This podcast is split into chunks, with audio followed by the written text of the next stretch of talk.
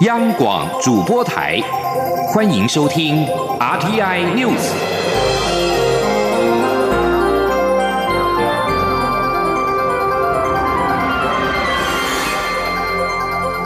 听众朋友您好，欢迎收听这节央广主播台提供给您的 RTI News，我是张顺祥。首先关注的是忧心全球的经济，欧美股市重挫，道琼跌了超过八百点。大西洋两岸的股市十四号同步重挫，美国股市午盘大跌超过百分之三，德国跟法国的股市收盘跌幅都超过百分之二。美国股市大跌，三大指数跌幅都达到大概百分之三。道琼指数中场暴跌八百点，主因是中国跟德国的经济数据欠佳。再加上美国长短期的债券值利率倒挂，加深对全球经济衰退的忧虑。道琼工业指数中场下跌八百点，或百分之三点零五，收在两万五千四百七十九点。标准普尔五百指数下跌了八十五点，或百分之二点九三，收在两千八百四十点。纳斯达克指数下跌了两百四十二点，或百分之三点零二，收在七千七百七十三点。伦敦股市，金融时报白种股价指数中场下跌百分之一点四，收在七千一百四十七点。法兰克福 DAX 三十指数下跌百分之二点二，收在一万一千四百九十二点。巴黎股市 CAC 四十指数下跌了百分之二点一，收在五千两百五十一点。而在国际油价方面，全球金融市场重挫，加以美国原油库存增加，更增加市场对经济走弱的忧虑。世界油价十四号重挫，跌幅超过百分之三。在纽约商品交易所，美国市场基准商品西德州中级原油期货价格下跌了一点八七美元，或百分之三点三，收在每桶五十五点二三美元。伦敦市场北海布伦特原油期货价格下跌一点八二美元，或百分之三，收在五十九点四八美元。同样是跟钱有关的，就是劳动部十四号邀集了劳资政学，召开了基本工资审议委员会，会后达成调整的共识。对此，行政院表示尊重委员会的决议。基本工资审议委员会在进行六个小时讨论之后拍板，月薪调涨到两万三千八百元，涨幅大概百分之三点零三；时薪调涨到一百五十八元，涨幅大概是百分之五点三。劳动部长许明春强调。蔡政府照顾基层劳工，已经连续四年调涨基本工资，这次的调涨完全没有选举的考量。请记者杨文军的报道。劳动部十四号邀集劳资政学四方讨论基本工资涨幅。会议从上午十点召开，约莫下午四点结束。月薪涨幅从新台币两万三千一百元调涨七百元，涨至两万三千八百元，涨幅约百分之三点零三。时薪则从一百五十元调涨八元，为一百五十八元，涨幅约百分之五点三三。在行政院核定后，预估明年一月一号实施。劳动。部长许明春指出，这次月薪的部分预估约有一百八十三点二六万人受惠，时薪则约有四十八点三三万名劳工受惠。他强调，自蔡英文总统上任后，已连续四年调涨基本工资，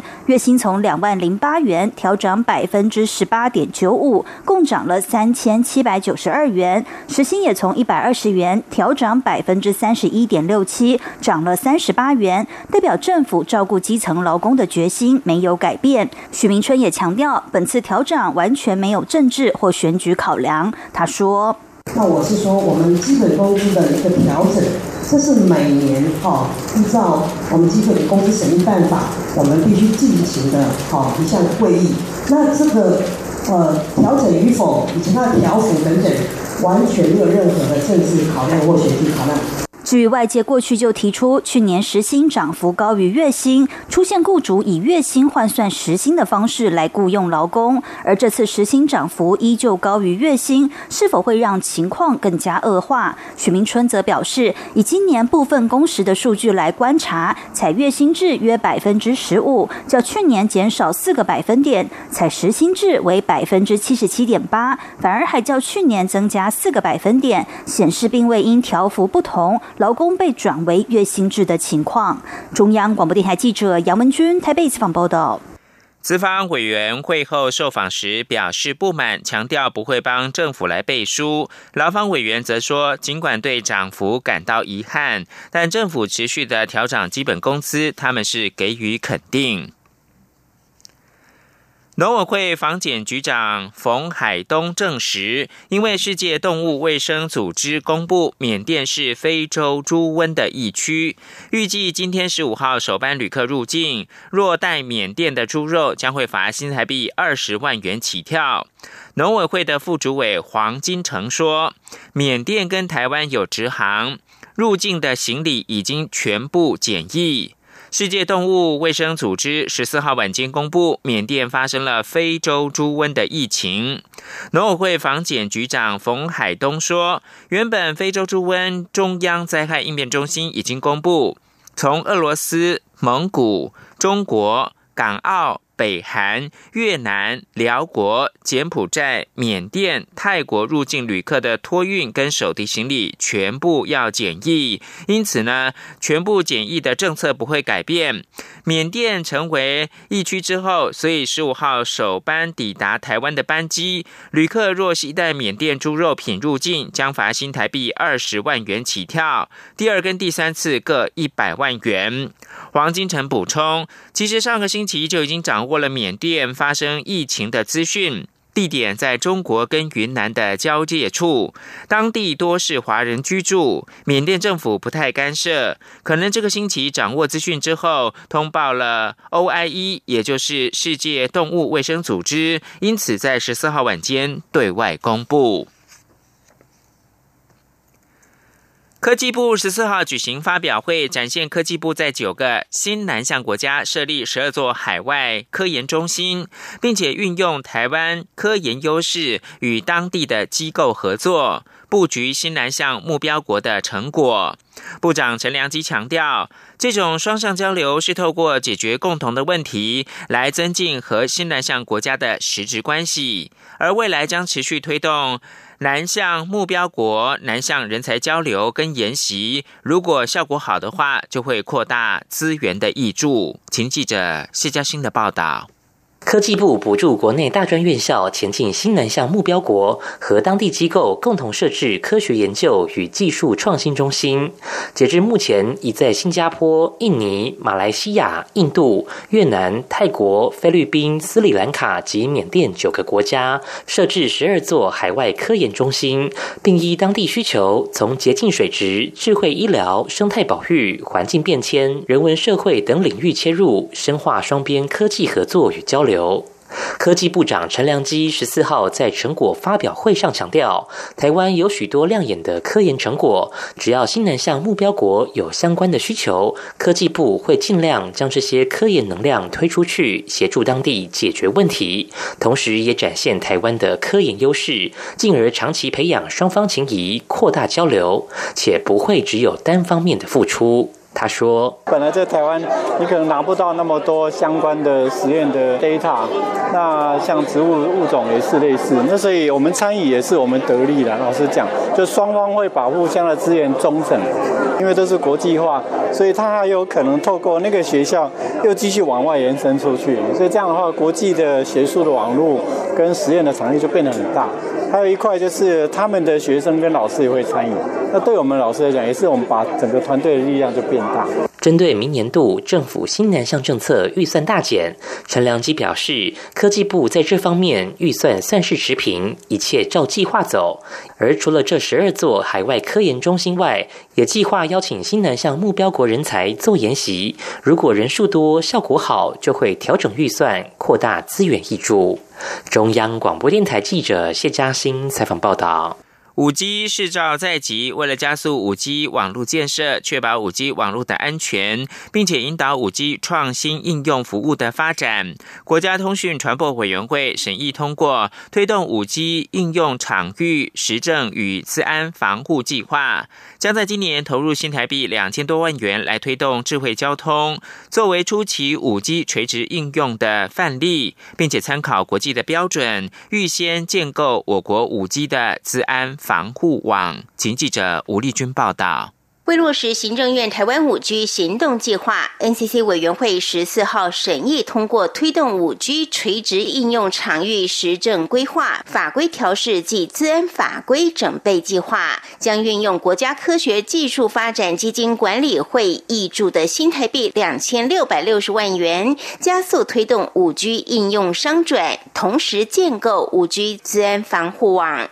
NCC 射频与资源管理处副处长牛信仁。表示，五 G 垂直应用场域实证规划目前仍在内部招标作业中，初期将投入一千一百五十万元，加强整合电信业者、资通设备商及五 G 系统整合商，还有相关部会及地方政府，希望以智慧交通作为五 G 创新应用的商业模式，带动台湾的五 G 产业。牛信仁说：“那在正式试造之前。”前呢，我们希望他们能够在商业运转之前，能够有个商业模式，将来五 G 运转的时候，也才真正可以找到五 G 的利基，然后带动整体产业。所以各位都知道，我们试错五 G 的频段，因为它的传输距离没有这么远，所以事实上所谓的智慧路灯、智慧交通，都是智慧城市的一部分。那台北市政府他们现在也在研议，希望将来是不是在智慧路灯、交通号志，甚至公车亭，让五 G 的部件能够紧速的部件起来。另外。针对五 G 市照先期资安法规整备计划，则将于下半年拨出一千三百七十万元，延请财团法人电信技术中心参考已启动五 G 的国家和国际区域标准组织的资安规范，预先建构未来的五 G 资安法规，并明定五 G 网络业者应尽之资安防护义务，以确保我国资安网络安全无虞。中央广播电台记者吴丽君在台北采访报道。纽西兰的毛利族年轻族人今年再度来到台湾寻根，他们身穿传统的服饰到行政院拜会了院长苏贞昌。身为阿美族的行政院发言人 Glash Utaka 也与来自花莲玉里的族人一同迎接毛利族人来访。毛利族青年团今年将会走访嘉义。花莲跟台东的传统部落，参加部落的祭仪，以及体验台湾原住民的传统生活模式，探寻南岛文化的根源。请听记者王维婷的报道。台湾和纽西兰原住民族同属南岛语族，因为台纽在语言文化上的高度相似性，政府办理台纽文化寻根计划，每年邀请纽西兰毛利族青年来台寻根，台湾部落也会遴选青少年组团回访。纽西兰北岛原北地区的毛利族青年们十四号拜会行政院，行政院发言人古勒斯尤达卡佩戴阿美族情人带，和来自玉里的族人们一起欢迎远道而来的毛利族人。古勒斯表示，去年毛利族青年跋涉来台，回到故乡，台湾就是毛利族的家园，我们是一家人。We feel strongly how similar we are. This is your home. And thank you for your hospitality to accept us this February when we went all the way from Taiwan to Nadimani because we are families. 毛利族人身穿部落传统服饰，吟唱部落歌谣，进入正院大厅，接着表演雷霆万钧的战舞和轻快的部落歌谣，展现原汁原味的毛利文化。 毛利青年团将于十四号到二十四号访问台湾嘉义阿里山的山美部落、花莲哈拉湾部落和台东都立部落，体验猎人文化、丰年祭仪和台湾原住民的海洋文化。台湾部落明年二月也会遴选青少年组团回访纽西兰毛利部落。中央广播电台记者王威婷采访报道。是阳光，翅膀打开了世界之窗，是阳光翅膀环绕着地球飞翔。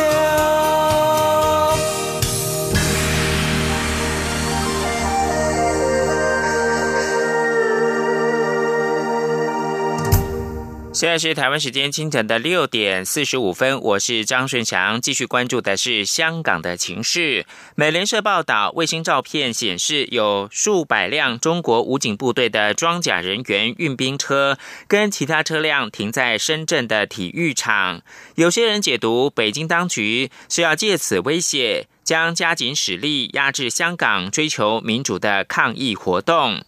十二号取得的影像显示，大概五百辆的武警汽车停在俗称春茧体育馆的深圳湾体育中心，与香港只隔着一个港湾。中共党媒《人民日报》十二号曾在脸书粉丝专业上面传大批武警车队深圳集结被曝光的影片，拍摄视角明显经过了设计，看得出来是官方刻意制作的影片。美国政府十四号表示，对中国调动武警到香港边境深感忧虑，并且警告说，香港自治权持续遭到侵蚀，恐怕将会危及依据美国法律所享有的优惠地位。美国也驳斥外力介入香港抗议活动的指控。而法国的外长勒德里安十四号呼吁香港当局与抗议民众重新展开对话，找出和平化解目前危机的方法。香港民众为了反对逃犯条例而发起的反送中运动，连连出现大规模示威，使得香港深陷危机，也让中国国家主席习近平面临二零一二年上任以来最大挑战。勒德里安发布声明说。呼吁所有各方，特别是香港当局，重新展开对话，以及找到和平化解危机的方法，终结暴力升高的局面。而在香港，香港政府自四月修订逃犯条例以来，导致数百港民走上街头示威，加上警方近来执法争议，引发一连串港民的不合作运动跟警民冲突。根据路透社报道，十四号晚间十点左右，又有数百人聚集在深水埗警署外头，警方释放多枚催泪瓦斯驱离。路透社摄影师跟电视记者在现场目击表示，警方在向民众举黑旗警告之后，发射了多枚的催泪瓦斯，示威民众则是用镭射笔射向深水埗警署，并在路旁燃烧纸钱。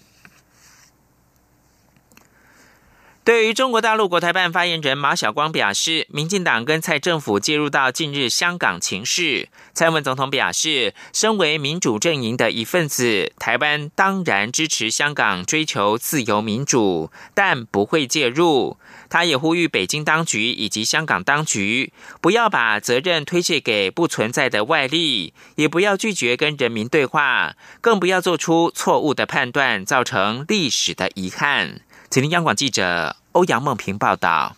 中国大陆国台办发言人马晓光十三号表示，近期香港局势复杂严峻，民进党及其当局在其中扮演极不光彩的角色。他们要正告民进党及其当局立即收回伸向香港的黑手，否则将自食恶果。蔡英文总统十四号到基隆参访环保富裕公园，在受访时对此表示，台湾作为民主阵营的一份子，对于香港人民追求自由民主。当然要采取支持的立场，但不会介入。他也呼吁北京当局及香港当局与人民对话，不要做出错误的判断。总统说：“我们是支持，但是我们不会介入。哈，那我倒是要对呃北京当局跟香港当局哦，呃，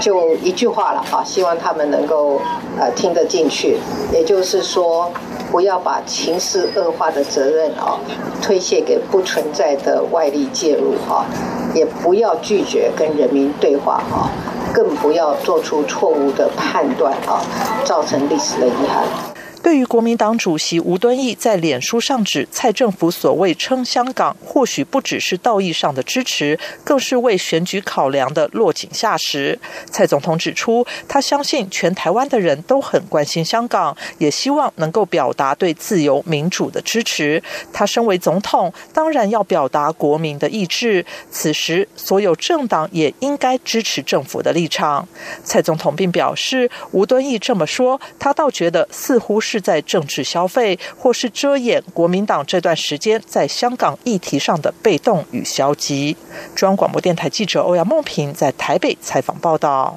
香港反送中情势。升温。美国总统川普说，中国政府正调动部队到香港边界。陆委会十四号表示，持续关注中共动向，希望各方都能够保持冷静、理性、和平对话，解决相关的问题。而外交部也呼吁港府应该聆听人民的声音，并诚挚期待香港能够早日的恢复宁静。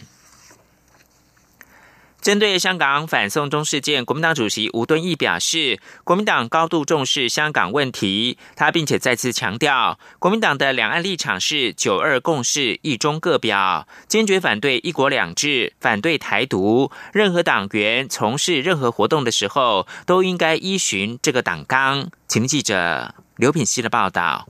国民党十四号下午召开中常会，党主席吴敦义在会中表示，目前两岸关系动荡受阻，中国大陆停止陆客自由行，并打算进一步限缩团客，严重冲击我国观光产业。因此，他日前指派陆委会前副主委张显耀与国民党大陆事务部主任周继祥前往北京沟通，接下来也将在北中南举办三场观光旅游座谈会。邀请业者反映当前面临的困境，国民党绝不能置若罔闻，民进党政府也不该轻忽处理。至于香港反送中事件越演越烈，吴敦义则再次强调，国民党高度重视香港问题，希望香港民众的生活能够尽快恢复安定。政府也要提出有效可行的方法，保障在香港的台商与台生。吴敦义也再次重申，国民党的两岸政策是九二共识、一中各表，坚决反对一国两制，反对台独。国民党副发言人黄兴华转述。主席也针对两岸关系的部分，他再次强调哦我们中国国民党在两岸交流的时候，我们依循的我们的一个最高的依循就是呢，九二共识，一中各表。我们坚决反对一国两制，我们反对台独哦，这是我们的党章。那主席希望说，我们的党员呢，在进行任何活动的时候，都必须依循这样子的党章，这样才是一个这个中国国民党党员的一个好的表现。国民党前主席洪秀柱日前接受广播专访时，再度提及一中同表的两岸论述。根据了解，吴敦义在会中批评主张一中同表的党员不符合党员的基本立场与资格。吴敦义表示。是党章与政纲都清楚载明，国民党的两岸立场就是九二共识、一中各表。他也向总统参选人韩国瑜说过，这是国民党的定海神针，绝对不能偏离。央广记者刘品熙在台北的采访报道。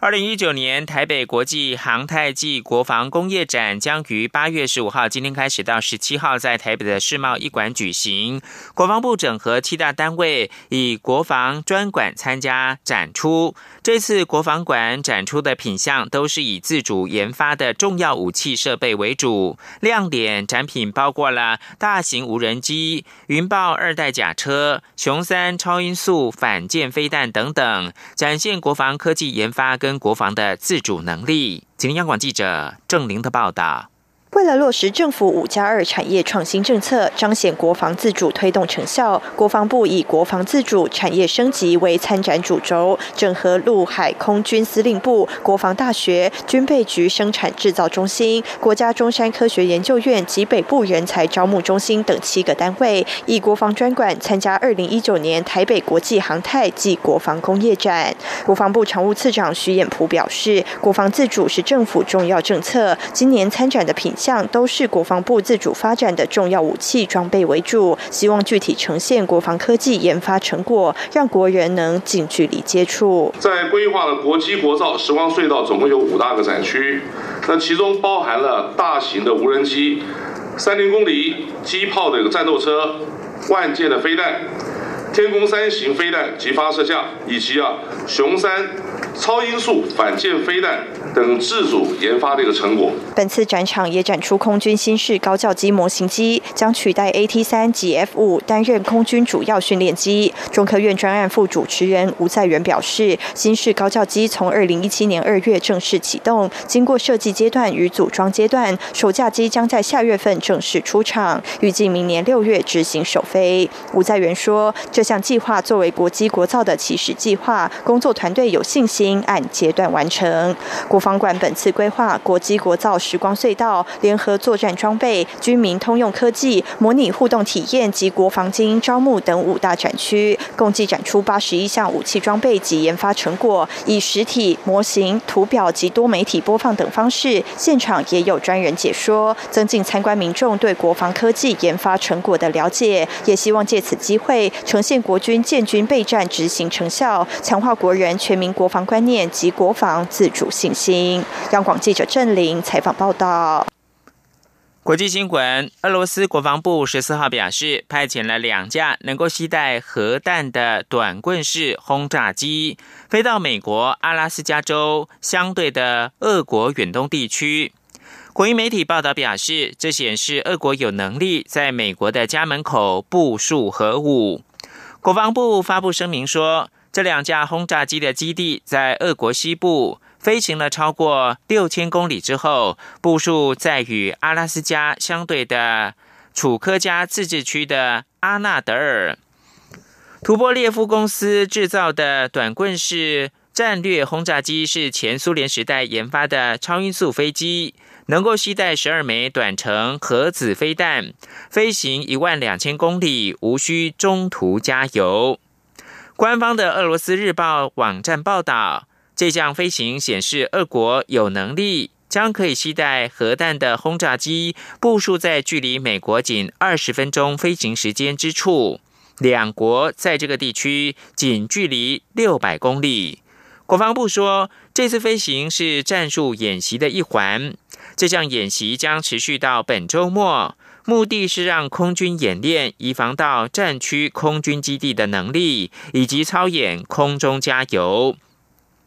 短棍式轰炸机曾经由俄国的基地飞往叙利亚，援助俄国在中东关系最密切的盟友叙利亚的总统阿塞德轰炸反对他的叛军。中国电信设备巨擘华为深耕非洲多年，是当地数位监控系统重要的供应商。《华尔街日报》报道，华为员工协助非洲多国政府治安部门以拦截加密通讯等方式监控政敌，卷入到争议。报道引述乌干达资深安全官员的说法表示，出身歌坛的国会议员波比·威恩去年在美国支持之下发起了反对运动，被长期执政的总统穆塞维尼视为眼中钉。乌干达数位监控部门奉命拦截波比·威恩的加密通讯，尝试多天却无功而返。他们随后向华为的员工来求助，多名华为的工程师伸出了援手，只花两天就用上述间谍软体成功的破解波比·威恩其中一个 WhatsApp 的聊天群组。乌干达当局随后破坏了波比·威恩发动示威的计划，并且逮捕他跟数十名的支持者。而另外一个案例是发生在上比亚。根据上比亚资深的安全官员，多名华为技术协助政府侵入到常批评总统轮毂的反对派布洛克手机跟脸书的页面。其中两名华为专家找出了布洛克所在地点，并且与逮捕这些布洛克的警方小组密切的联系。这篇报道表示，两起事件显示，华为员工运用这家技术跟其他厂商的产品，在乌干达跟上比亚政府从事国内监控上扮演支援的角色。以上新闻由张顺祥编辑播报，谢谢收听。